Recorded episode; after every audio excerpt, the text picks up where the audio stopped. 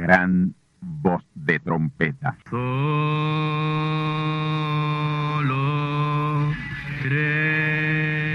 Saludos amigos y hermanos radioyentes. Están ustedes en sintonía con la audición radial Gran Voz de Trompeta, con el mensaje final de Dios al mundo, a la iglesia y a su pueblo escogido. Esta es la voz de Dios, proclamando el mensaje del Evangelio del Reino, o Evangelio eterno, a todos los que moran en la tierra, en el cumplimiento de Apocalipsis capítulo 14 y verso 6. Este es un mensaje de alerta y de apercibimiento ante los eventos proféticos del fin del mundo que ya han comenzado. No es que viene el fin del mundo, es que ya comenzó. Y en esta audición radial ustedes se mantendrán bien informados y apercibidos sobre cómo asegurar la salvación y la vida eterna, que es lo importante ante tales eventos. A continuación, ustedes escucharán no un mensaje doctrinal ni dogmático, sino la pura palabra de Dios, probada con las escrituras, la verdad como la verdad es, pues conoceréis la verdad y la verdad os libertará.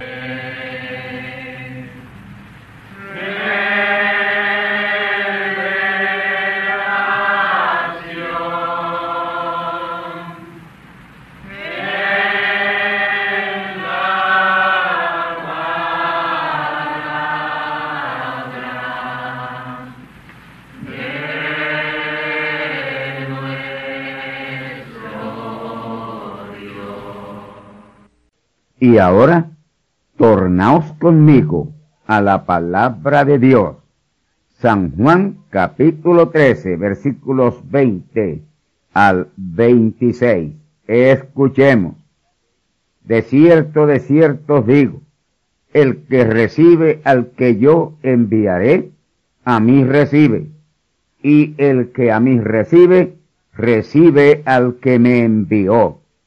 Como hubo dicho Jesús esto, fue conmovido en espíritu y protestó y dijo, de cierto, de cierto os digo, que uno de vosotros me ha de entregar.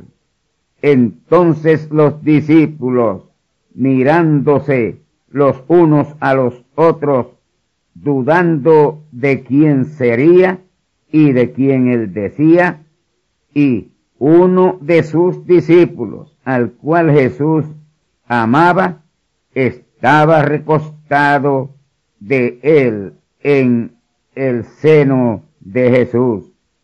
A este pues hizo señas Simón Pedro para que le preguntase quién era aquel de quien él decía. Entonces recostándose sobre el pecho de Jesús, dícele, Señor, ¿quién es? Respondiendo Jesús, aquel es a quien yo diere el pan mojado.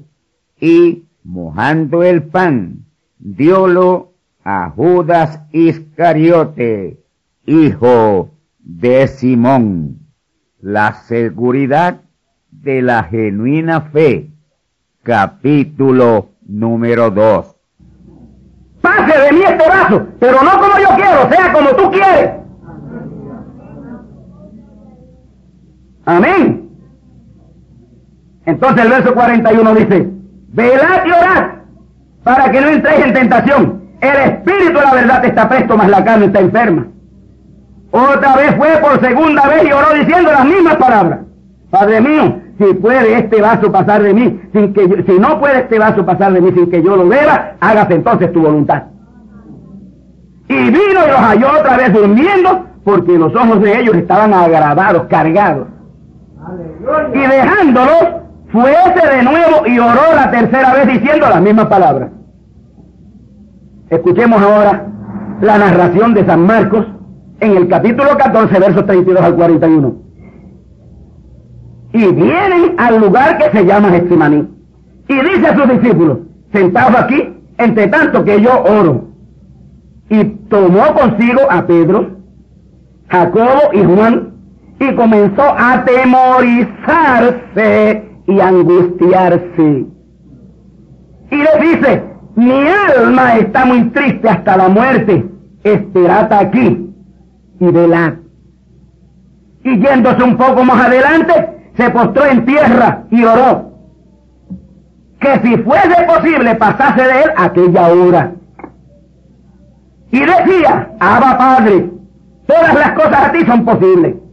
Traspasa de mí este vaso, pero no lo que yo quiero, sino lo que tú quieres.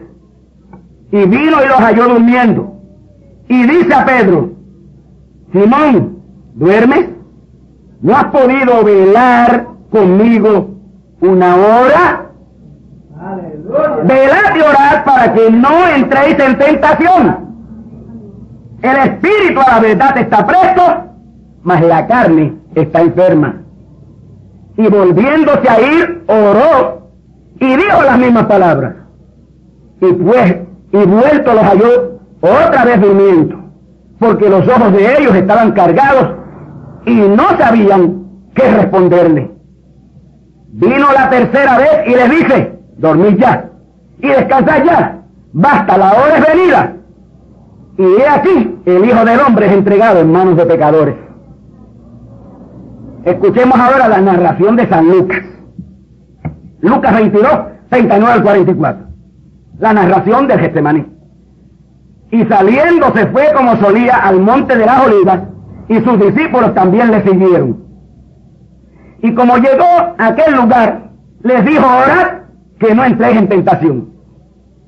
Y él se apartó de ellos como un tiro de piedra y puesto de rodillas, oró, diciendo, Padre, si quieres, pasa de mí este vaso, pero no se haga mi voluntad, sino la tuya. Ahora escuchen bien, que algo que no relata ni, ni, Mateo ni Marcos, escúchelo ahora en el verso 43.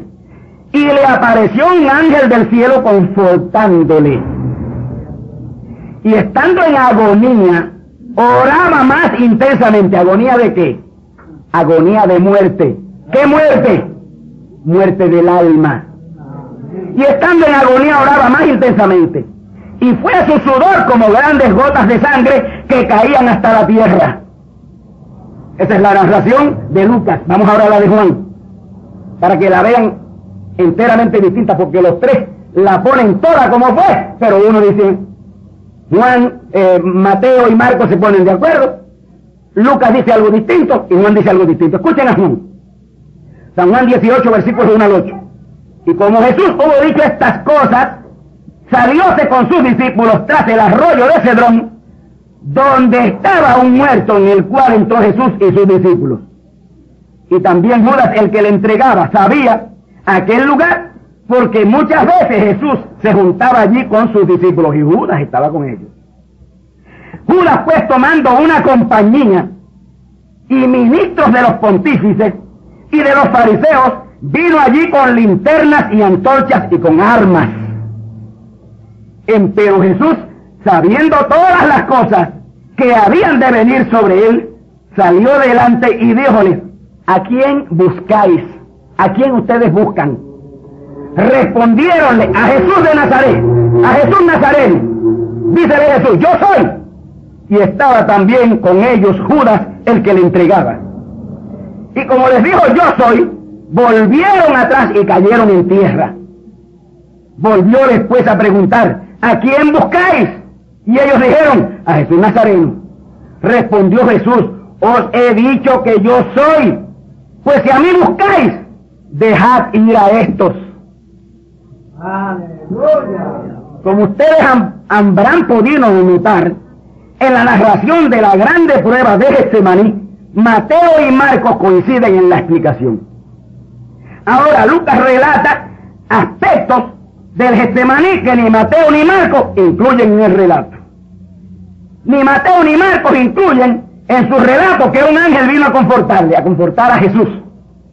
Y que su sudor fue como grandes gotas de sangre. La razón de esto lo sabemos. Pedro era un hombre sin letra. Y sin letra, analfabeta. Y recordaba mejor las cosas que Mateo y Marcos y Juan, que eran hombres de letra. El sentido del oír y su sentido de la memoria estaban mucho más ejercitados, como es el caso en las personas analfabetas o sin letra. Memorizan mejor que los inteligentes. Ellos dependen del oír y de la memoria para recordar las cosas. Y Pedro, el único de los apóstoles sin letra o analfabeta, fue quien dictó el Evangelio al doctor Lucas. Los evangelios llevan el nombre de los que lo escribieron. Amén.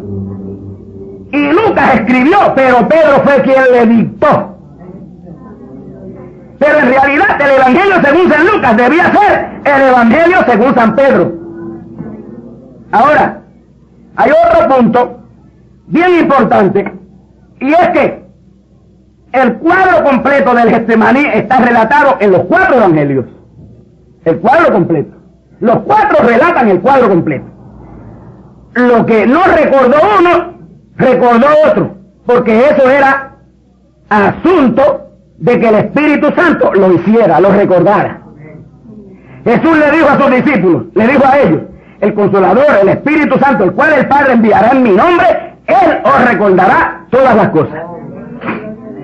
Ahora, los cuatro evangelios son solo síntesis o bosquejos de todo lo que Jesús predicó y lo que hizo. Toda la Biblia es un bosquejo del plan de redención. Y por lo tanto hay que tener la fe de Dios, la revelación de Dios para recibir todo lo que está en la Biblia. Todo es una revelación. Dios es una revelación. Adán fue una revelación. Seth, su hijo, fue una revelación. Enoch, Matusalén, Noé, fueron una revelación. Abraham, Moisés, Elías, Daniel, Juan el Bautista, Jesús, fueron una revelación. Los apóstoles, los mensajeros, fueron una revelación en sus respectivos tiempos. William Marion Branham fue una revelación de Dios a su pueblo en este tiempo presente. Cada hijo de Dios es una revelación de Dios en esta tierra. Así que todo es por fe, todo es por revelación. Y sin revelación es imposible agradar a Dios. Si cada hijo de Dios tuviera la genuina fe, la genuina revelación de todo lo que en verdad tomó lugar en este maní, agradaríamos a Dios. Y agradar a Dios es hacer su voluntad. Obedeciendo la palabra, toda la palabra que ha salido y aún sale de la boca de Dios. La genuina revelación de lo que pasó en Getsemaní fue que Jesús tomó el lugar de los hijos de Dios descarriados. Hijos de Dios descarriados. Todos nosotros nos descarriamos como ovejas. Cada cual se apartó por su camino. Mas Jehová Dios cargó en él el pecado de todos. Nosotros, ¿de quién? De las ovejas descarriadas, no de los cabros. No de la descendencia de Caín o descendencia de la serpiente. En el jardín de Getsemaní, fue cuando, o es, decir, ¿cuándo y dónde Dios cargó en Jesús el pecado de todos nosotros? ¿Cuándo fue eso? Fue en el Getsemaní, donde Él cargó el pecado desde Adán hasta su día y desde su día hasta el final, hasta la última simiente manifestada. En el jardín de Getsemaní, la noche del miércoles 14 de Nisan, allí Jesús se hizo pecado con nuestros pecados. Jesús nunca pecó ni cometió errores en su vida. Él no cometió nunca un pecado ni cometió errores en su vida. Ni tan siquiera fue concebido en pecado, porque él no fue concebido en pecado. Sin embargo, en esa noche miércoles 14 de Nisan, todos los pecados e iniquidades de los hijos de Dios vinieron a él, a su alma. Y esa era la cosa que él no deseaba beber, o la copa que él no deseaba beber. Y cuando supo que debía tomarla, comenzó a atemorizarse, comenzó a tener miedo. Y dijo, mi alma está muy triste hasta la muerte. Él sabía que al ser alcanzado por el pecado y hacerse pecado, moriría como el más pecador de todos los hombres. Porque cada hombre tiene sus propios pecados, pero Jesús llevó los pecados de millones de ovejas descarriadas en esta tierra, desde Adán hasta el final, hasta la última. El que nunca cometió un adulterio, un robo, un asesinato, que nunca dijo una mentira, que no codició, que no calumnió, que no robó, que nunca dijo un falso testimonio. Ahora, esos billones de pecados, faltas y errores de esas ovejas descarriadas, del Calvario hasta el principio, hacia el Génesis hasta Adán, y del Calvario hasta el final, están sobre su alma o en su alma. Él ya sabe que morirá como el peor de los pecadores y que su destino y su muerte es el infierno. A la medianoche del día 14 de Nisan del año 30 de ese, fue que la verdadera hora, o fue allí la verdadera hora del comienzo de nuestra redención. Amén. Allí Jesús quedó hecho pecado con todos los pecados de todas las ovejas descarriadas. 90 horas hecho pecado, 18 de ellas en vida sobre esta tierra. Amén. Y 72 horas en el infierno junto a todos los pecadores descendientes de la mala simiente. 90 horas por todas. Pero el sábado 17 de Nisan, justamente en el último segundo del día sábado, Dios le levantó del infierno, sueltos los dolores de la muerte. Y en la puesta del sol del sábado, que es ya domingo, primer día de la semana, día 18 de Nisan del año 30, se levanta de su tumba en su cuerpo nuevo y glorificado. Esta es la real verdad acerca del Getsemaní, que por la seguridad de la genuina fe conocemos hoy los que verdaderamente conocemos la palabra de Dios. El que no puede entender en esas expresiones de Jesús, de que empezó a atemorizarse y angustiarse en gran manera, y mi alma está muy triste hasta la muerte. El que no vea y entienda ahí a Jesús siendo alcanzado por la muerte segunda, no le ha amanecido. Todavía no tiene la revelación de la palabra de Dios. Y conforme al relato de Mateo y Marcos, él no deseaba apurar esa copa de la sustitución. Mateo 26, 39, ahí dice Jesús, Padre mío, si es posible, pase de mí este vaso. Todavía aquí, Él no ha tomado nuestro lugar. Aún no se ha hecho pecado, no se ha hecho nuestro sustituto, pero está bien cerca de serlo. Y le pide al Padre que pase de Él aquel vaso, aquella copa, de aquella sustitución, que Él no deseaba tomar ese lugar. Jesús no deseaba tomar nuestro lugar. Y mientras Él no deseara hacerlo, escuche bien ahora, mientras Él no deseara hacerlo de su propia voluntad, Dios el Padre no podía obligarlo. No podía obligarle. Dios no obliga a nadie ni a que le sirva ni a que no le sirva. Dios nos dio libre albedrío. Usted sirve a Dios porque usted sabe que tiene necesidad de Él. Y se aparta de Dios y no le sirve a Dios porque usted será mala simiente, que no puede ser salvo jamás. Pero es difícil de que una simiente de Dios oiga de Dios y no le acepte y no le crea y no le siga. Amén. Es difícil que no se le quede algo metido ahí en el alma. Aunque sea la primera vez que lo oiga. Oh, gloria a Dios. Pero cuando Jesús dijo, pero no como yo quiero. Oh, gloria a Dios. Aleluya por esas palabras. Padre, no como yo quiero. Yo no quisiera hacerme sustituto. Yo no quisiera hacerme pecado. Pero no como yo quiero. Sea como tú quieres. Como es la voluntad tuya que sea hecho. Aleluya. pero no como yo quiero, sino como tú. Ahí se unieron dos voluntades Ahí se unen dos omnipotencias, dos voluntades para nuestra sustitución, que es la verdadera redención. Yo no fui redimido en la cruz, yo fui redimido en el Getsemaní. La cruz tenía que venir porque tenía que complementar todo el plan de la redención. La cruz solo sirvió dos propósitos. Jesús hacerse maldición, porque maldito aquel que muriera en un madero. Hacerse maldición para quitar nuestra maldición, la maldición de los hijos de Dios. Y el derramamiento de su sangre para sellar el pacto nuevo de la gracia que estaba iniciándose. Y lo que es aún más importante, que sin derramamiento de sangre no hay remisión de pecados. Sin embargo, la sustitución fue la parte más profunda e indispensable para nuestra redención. Aleluya.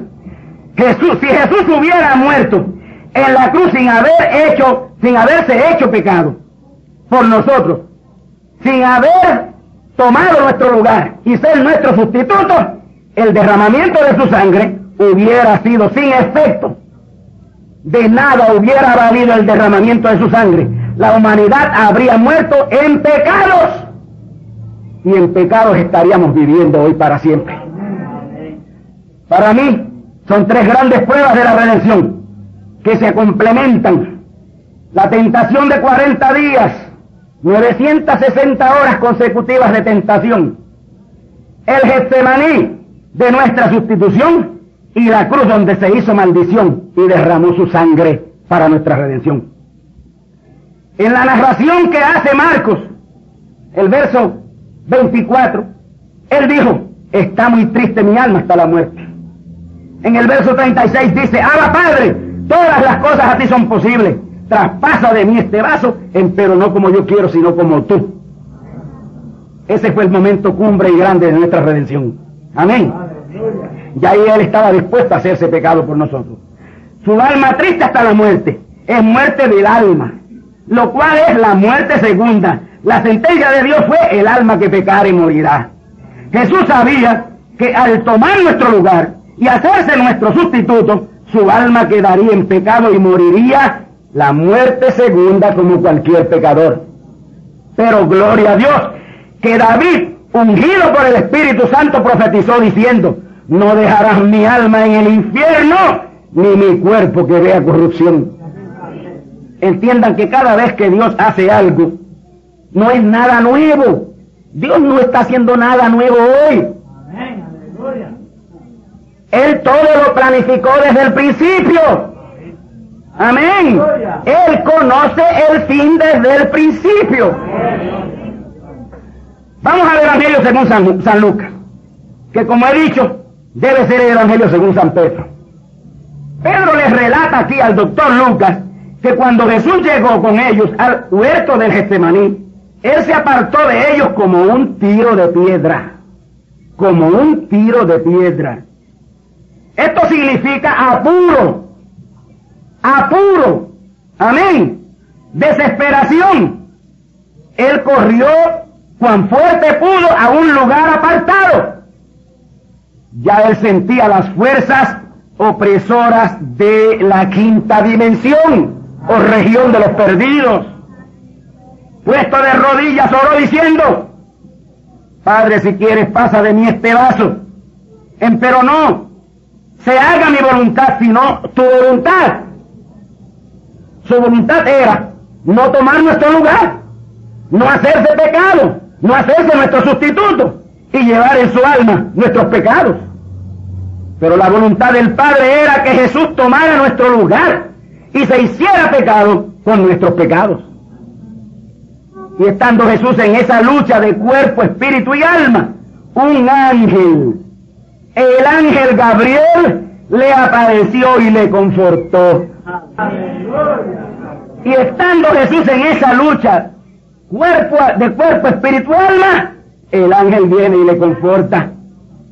Si escudriñamos bien las escrituras, vamos a encontrar que siempre que ángeles aparecieron a los hombres, fue en momentos de luchas intrínsecas, momentos asiados y luchas fantasmales y abismales que ya se hacía imposible soportar. A esa condición llegó nuestro Señor.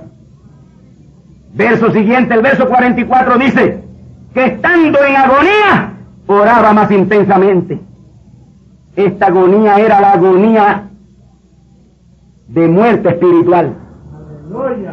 Y la parte final del verso dice que en esa intrínseca agonía su sudor era como grandes gotas de sangre. Escuchen bien, como grandes gotas de sangre. Hay una versión que dice que su sudor era agua y sangre. Y para que una cosa así suceda a un humano, tiene que haber una presión de sangre tan tan alta capaz de romper los vasos sanguíneos y explotar el corazón y el cerebro. Cuando yo tenía como cinco años de convertido al Evangelio, trabajaba en el club de oficiales de la base naval, aquí en la parada 10, como barbero. Y un día recortando al capellán, muy amigo, nos hicimos muy amigos, al capellán de la base, le pregunté que si él podía, me, me explicara el por qué Jesús sudó. Su sudor fue como sangre, o fue agua mezclada con sangre lo que sudaba él por sus poros. Él me dijo, pues mira, esa es una interrogante que yo también tengo y quisiera saber. En esos mismos momentos, y como enviado de Dios, llega el doctor cabecera de los doctores de la base naval, también a recortarse. Y el capellán le dice, doctor, aquí el predicador, porque ellos me conocían a mí como el predicador, yo siempre me identifiqué. Lo primero que hago cuando llego a un sitio es identificarme con Cristo, con la palabra, para hacer, atarle la primera mano al diablo seguida. El que no se identifica está en peligro. Entonces ellos me llamaron al predicador y el, capellán le dice, doctor, aquí el predicador me ha hecho una pregunta. Mire, ellos cuando me llamaban por teléfono para hacer sus, sus appointments, como le llaman, sus turnos, no me llamaban nunca por eh, mi nombre. ¿Está el predicador? ¿Is there the preacher? Eso. Y yo me gozaba que me dijeran eso. Entonces, le dice el, eh, eh, el capellán al doctor, aquí el predicador me ha hecho una pregunta bíblica, pero que es más médica que bíblica. Le dice el capellán al doctor. Yo no se la he podido contestar. Quizás usted nos pueda ayudar a ambos. Y le hicimos la pregunta al doctor, un gran doctor. Mire si era un gran doctor que él tenía el título de teniente general. Él nos contestó que para un humano sudar gotas de sangre por sus poros esa persona tiene que estar pasando por una terrible condición física y mental y espiritual, pero terrible. Y que la presión sanguínea debe estar irresistiblemente alta. Y de no explotar por los capilares los vasos sanguíneos, el corazón y el cerebro reventarían. Y sería muerte instantánea. Entonces, Él nos dijo, yo creo que ese fue el caso de Jesús. Él debió estar pasando por una lucha física, mental y espiritual tan adversa y tan terrible que su sudor se mezcló con sangre. El capellán le dijo, doctor, entonces fue un milagro que Jesús no muriera instantáneamente allí mismo sin llegar a la cruz. Sí, fue así, le dice el doctor. Él contestó, definitivamente eso fue así. Él y añadió el doctor, una persona que sobrevive a una condición de tal naturaleza, si es un joven puede quedar instantáneamente anciano.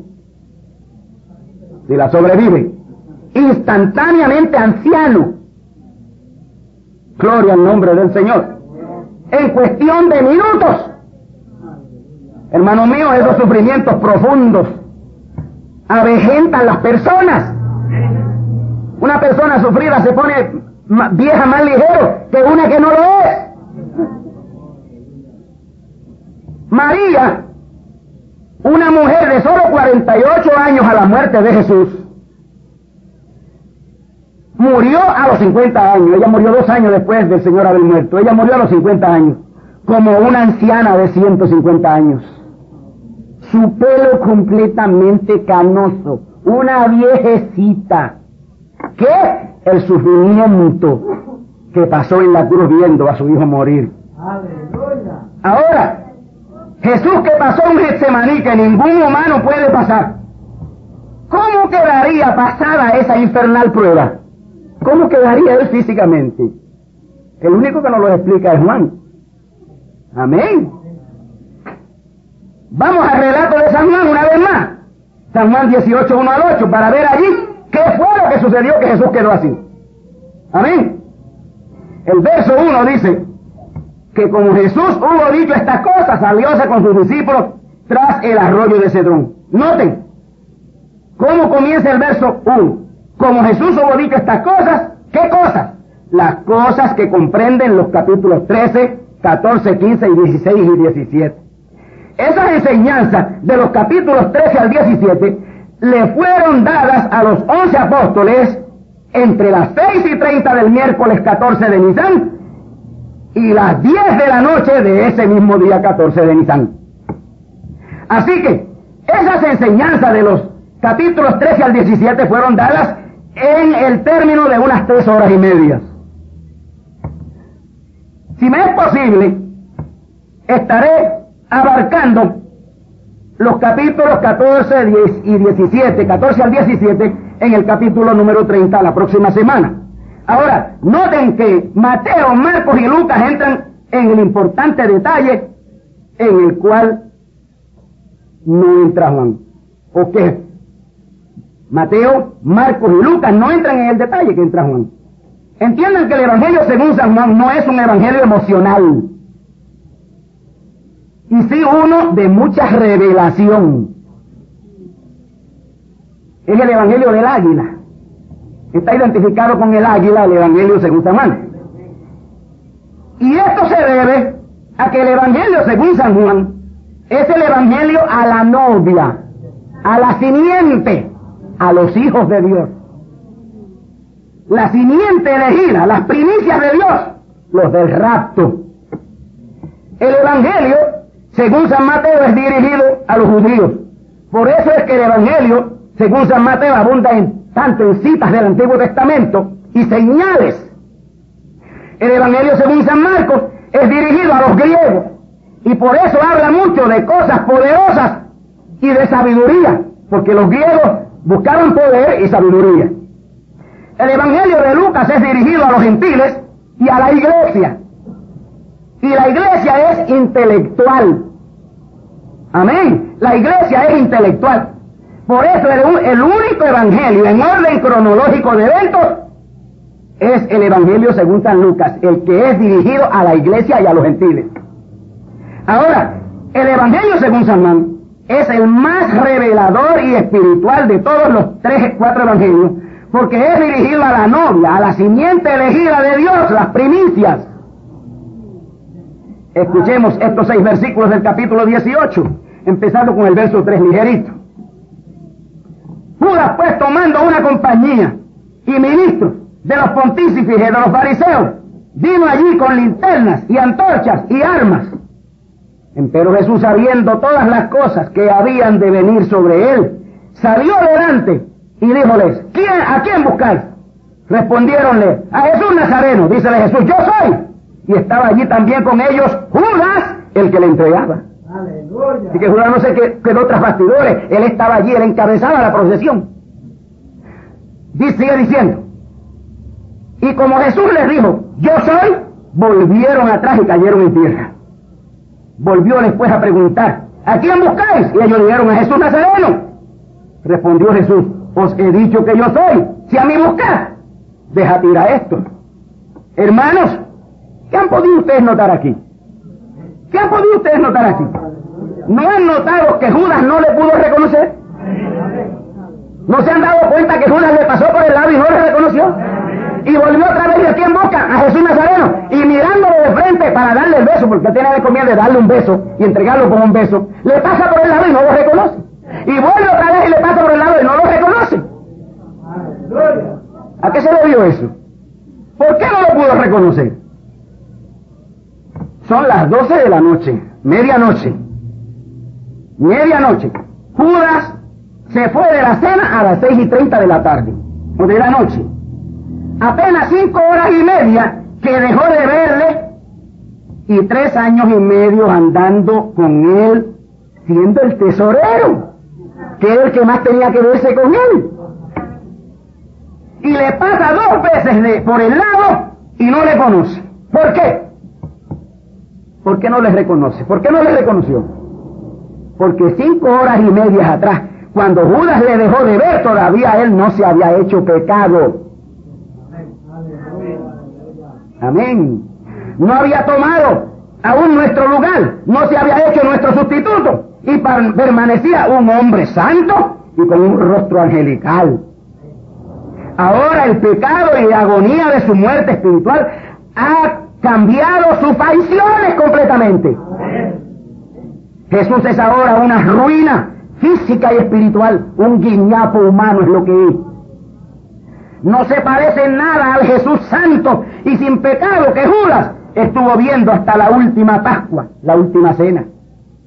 Esta es una prueba fehaciente e indubitable de que Jesús, el que nunca pecó, ahora es la encarnación del pecado y la iniquidad y la maldición. Por tres años y medio Él fue Dios encarnado, ahora es el pecado encarnado, el pecado hecho carne. El que no conoció pecado, el único hombre fuera de Adán que no fue concebido en pecado, para que Dios el Padre, amén, porque Dios el Padre creó el espermatozoide y el huevo y lo puso en el vientre o la matriz de una virgen y nueve meses después nació el perfecto Hijo de Dios. Aquel que ni tan siquiera vino al mundo con el pecado original, ahora los lleva todos en su alma. Y delante de una, y ante, dentro de unas doce horas, sería levantado en un madero, así como Moisés levantó la serpiente en el desierto, en una vara Así es comparado Jesús con aquella serpiente que Moisés levantó en aquella vara. Amén. Y serpiente es tipo de pecado y representa pecado. Es decir, que lo que se enclavó allí en la cruz del Calvario fue el pecado de todos nosotros. Aquel que ni tan siquiera vino al mundo concebido en pecado. La serpiente representa o simboliza pecado. Y aquella serpiente que Moisés levanta en aquella vara era tipo de Jesús levantado en el madero, hecho pecado y maldición por toda la simiente de Dios. Allí en el madero del Gólgota fue enclavado el pecado y la maldición de todos los hijos de Dios, la simiente, las ovejas. Pero 90 horas después, oh, aleluya. Hasta aquí le he predicado un mensaje triste, ahora va el mensaje glorioso. Aleluya. 90 horas después de haberse hecho pecado, se levanta del infierno, el primero que lo ha hecho, el primero y el único que lo ha hecho. Se levanta del infierno, suelta los dolores de la muerte física y espiritual, y todos nosotros nos levantamos con Él, porque con Él fuimos juntamente crucificados. Aleluya y somos los verdaderos herederos de todos los beneficios de su resurrección, tanto en lo físico como en lo espiritual. Y hoy por fe, por revelación, porque fe es revelación. Eso es lo que es fe, revelación. Hemos conocido la verdad que nos ha hecho libres. Y por la seguridad de la genuina fe, la genuina revelación, somos libres en cuerpo, espíritu y alma. Y hoy, cuando en verdad tenemos la seguridad de la genuina fe, la genuina revelación de nuestra redención. El precio de nuestra redención fue Él. Amén. ¿Cómo entonces? ¿Cómo entonces ahora yo pregunto si podemos, si ustedes han, si ustedes han entendido este mensaje, y si hemos entendido el mensaje, si hemos entendido lo que hizo Jesús, ¿qué fue? ¿Cuál fue lo que le tocó a, a Él por nosotros? ¿Qué hizo Él por nosotros? ¿Qué fue lo que en verdad hizo por nosotros? Cuando podemos entender eso, ¿cómo? Yo pregunto ahora, ¿cómo vamos a pecar contra nuestro Dios? El peque peca contra Dios porque no entiende esto. Amén. ¿Cómo vamos a pecar contra nuestro Dios? ¿Cómo vamos a adulterar? ¿Cómo vamos a fornicar? Desagradar a nuestro Padre Celestial, envolviéndonos en atributos del pecado. Y máximo en una hora como esta. Digo y repito, máximo en una hora como esta. Cuando sabemos que el asunto de la misericordia ha terminado. Sabemos que el asiento de la misericordia de Dios se ha tornado en trono de juicio. Amén. No seamos incrédulos. Apartémonos de todo lo que sabemos que desagrada a Dios y que no está en su perfecta voluntad no cabe su propia tumba. Amén. No cabe su propia tumba espiritual. Apártese del camino malo. Apártese de esa quinta dimensión, de ese camino, de esa quinta dimensión. Esa dimensión tenebrosa, esa región de los perdidos. Jesús estuvo por ahí 90 horas para que tú y yo no tuviésemos que ir allá. La palabra de Dios llama hoy a una total separación de la incredulidad. Bendito el nombre del Señor, que es lo único. Es lo único, es el único pecado. Incredulidad es el único pecado. Todos los demás son atributos del pecado, de, incredulidad. Usted adultera porque es incrédulo. Usted roba porque es incrédulo. Amén. Usted maldice porque es incrédulo. Usted habla malo porque es incrédulo. Usted roba porque es incrédulo.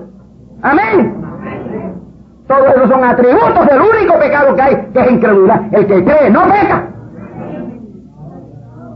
Usted podrá decir, pero yo conozco muchos que creen y pecan. Pues eso no ha creído nunca nada. El que cree no peca. Y si lo hace, se va a morir. Si lo hace, le cae el mundo encima. Pero esa gente por ahí que, es como comerse una manzana, como comerse un guineo. Cometer falta, hacer lo que le da la gana, eso nunca ha creído nada. Nunca ha creído nada. El que cree no peca.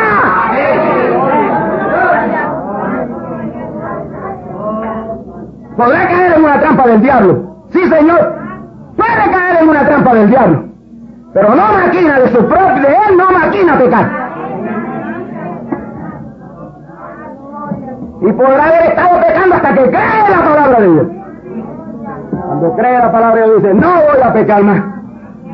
Y ahora cuando entiendo lo que el Señor hizo por mí, y la infierno por mí, yo ir al infierno cuando Él ya fue por mí. Bendito el nombre del Señor. Si en verdad tenemos la seguridad de la genuina fe, la genuina revelación, separémonos de la incredulidad. Actuemos en y con la seguridad de la genuina fe. Amén. Usted entiende este mensaje. Usted entendió este mensaje. Porque quería tocar el Getsemaní con los cuatro puntos relatados en los cuatro evangelios. Ya usted entendió ahí, ya usted vio ahí. Léalo después usted. Para que vea lo que él pasó por mí, lo que él sufrió por mí. Amén voy a ser yo ahora tan desagradecido, tan contumaz, tan cabeciduro. Amén. Tan testarudo. Tan cabeza de puerco. O cabeza de chancho, como le dicen en Sudamérica. que yo no vaya a, dejar lo que tenga que dejar por servir a mi Dios. Le dije cabeza de chancho, cabeza de puerco, porque esa es, la- esa es una de las de las eh, descripciones o que el diccionario da. Amén. Un testarudo, dice el diccionario, es un cabeza de puerco. Amén. No, yo estoy aquí para predicar la palabra y no estoy aquí para venir a jugar con ustedes. No, no, no, Dios, no me llama a tener mucha gente, pero es lo que hice un poquito aquí. Antes sí estaba con los muchos, pero cuando no predicaba la verdad. Ahora estoy con los poquitos que creen lo que yo predico, que creen lo que la palabra de Dios dice, que están dispuestos a creer lo que la palabra de Dios dice. Porque conoceréis la verdad y la verdad os libertará. Amén. Dios nos bendiga, mis amados hermanos. Acepta este mensaje, cree este mensaje. No refute nada de este mensaje porque este mensaje es tan bíblico como la Biblia. Amén. Después de todo, de todos modos y después de todo, a lo que Dios nos trajo aquí fue a buscarle a Él. Esta fue la universidad donde Él nos puso para que le buscáramos a Él y le sirviéramos a Él. Nosotros, la simiente de Dios, estamos aquí para servirle a Dios, no para otra cosa. Lo demás viene por añadidura. Amén. Gloria al nombre del Señor. Dios les bendiga. Vamos a estar en pie. Gloria al Señor. Quiero nuestro Padre Celestial, Creador de los cielos y la tierra, Dios omnipotente, Hijo de David, gracias te damos en este día por la oportunidad que tú nos has concedido de estar aquí, Señor, para escuchar tu palabra. Te pido, Señor, que esta palabra que he traído en este día haya quedado grabada en lo más recógnito de las almas de todos aquellos que hemos estado aquí al alcance de tu voz, Señor, porque tu palabra es tu voz. Por lo tanto, Señor, te damos gracias en este día por habernos permitido esta gran oportunidad.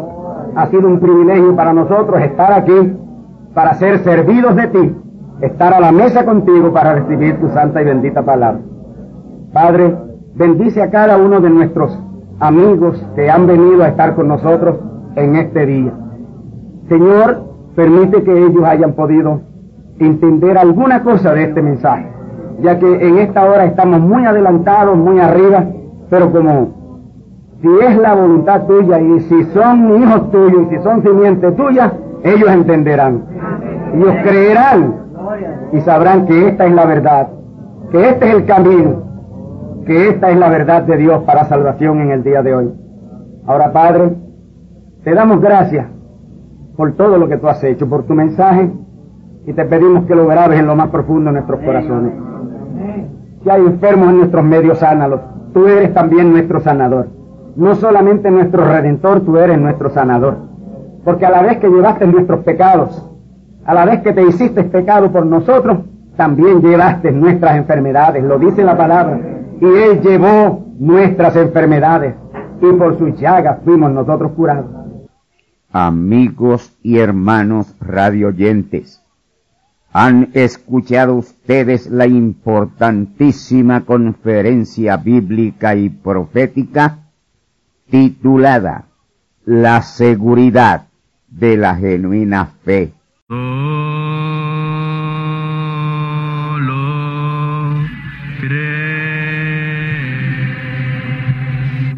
Amigos y hermanos radioyentes, han escuchado ustedes la audición radial Gran Voz de Trompeta y nuestra dirección postal es Gran Voz de Trompeta, apartado 1630, Canóbanas, Puerto Rico, 00729. Una vez más, Gran Voz de Trompeta, apartado 1630, 1630, Canóbanas, Puerto Rico, 00729. Les invitamos muy cordialmente para que escuchen estas conferencias proféticas y sean apercibidos ante los eventos del fin del mundo que ya comenzó.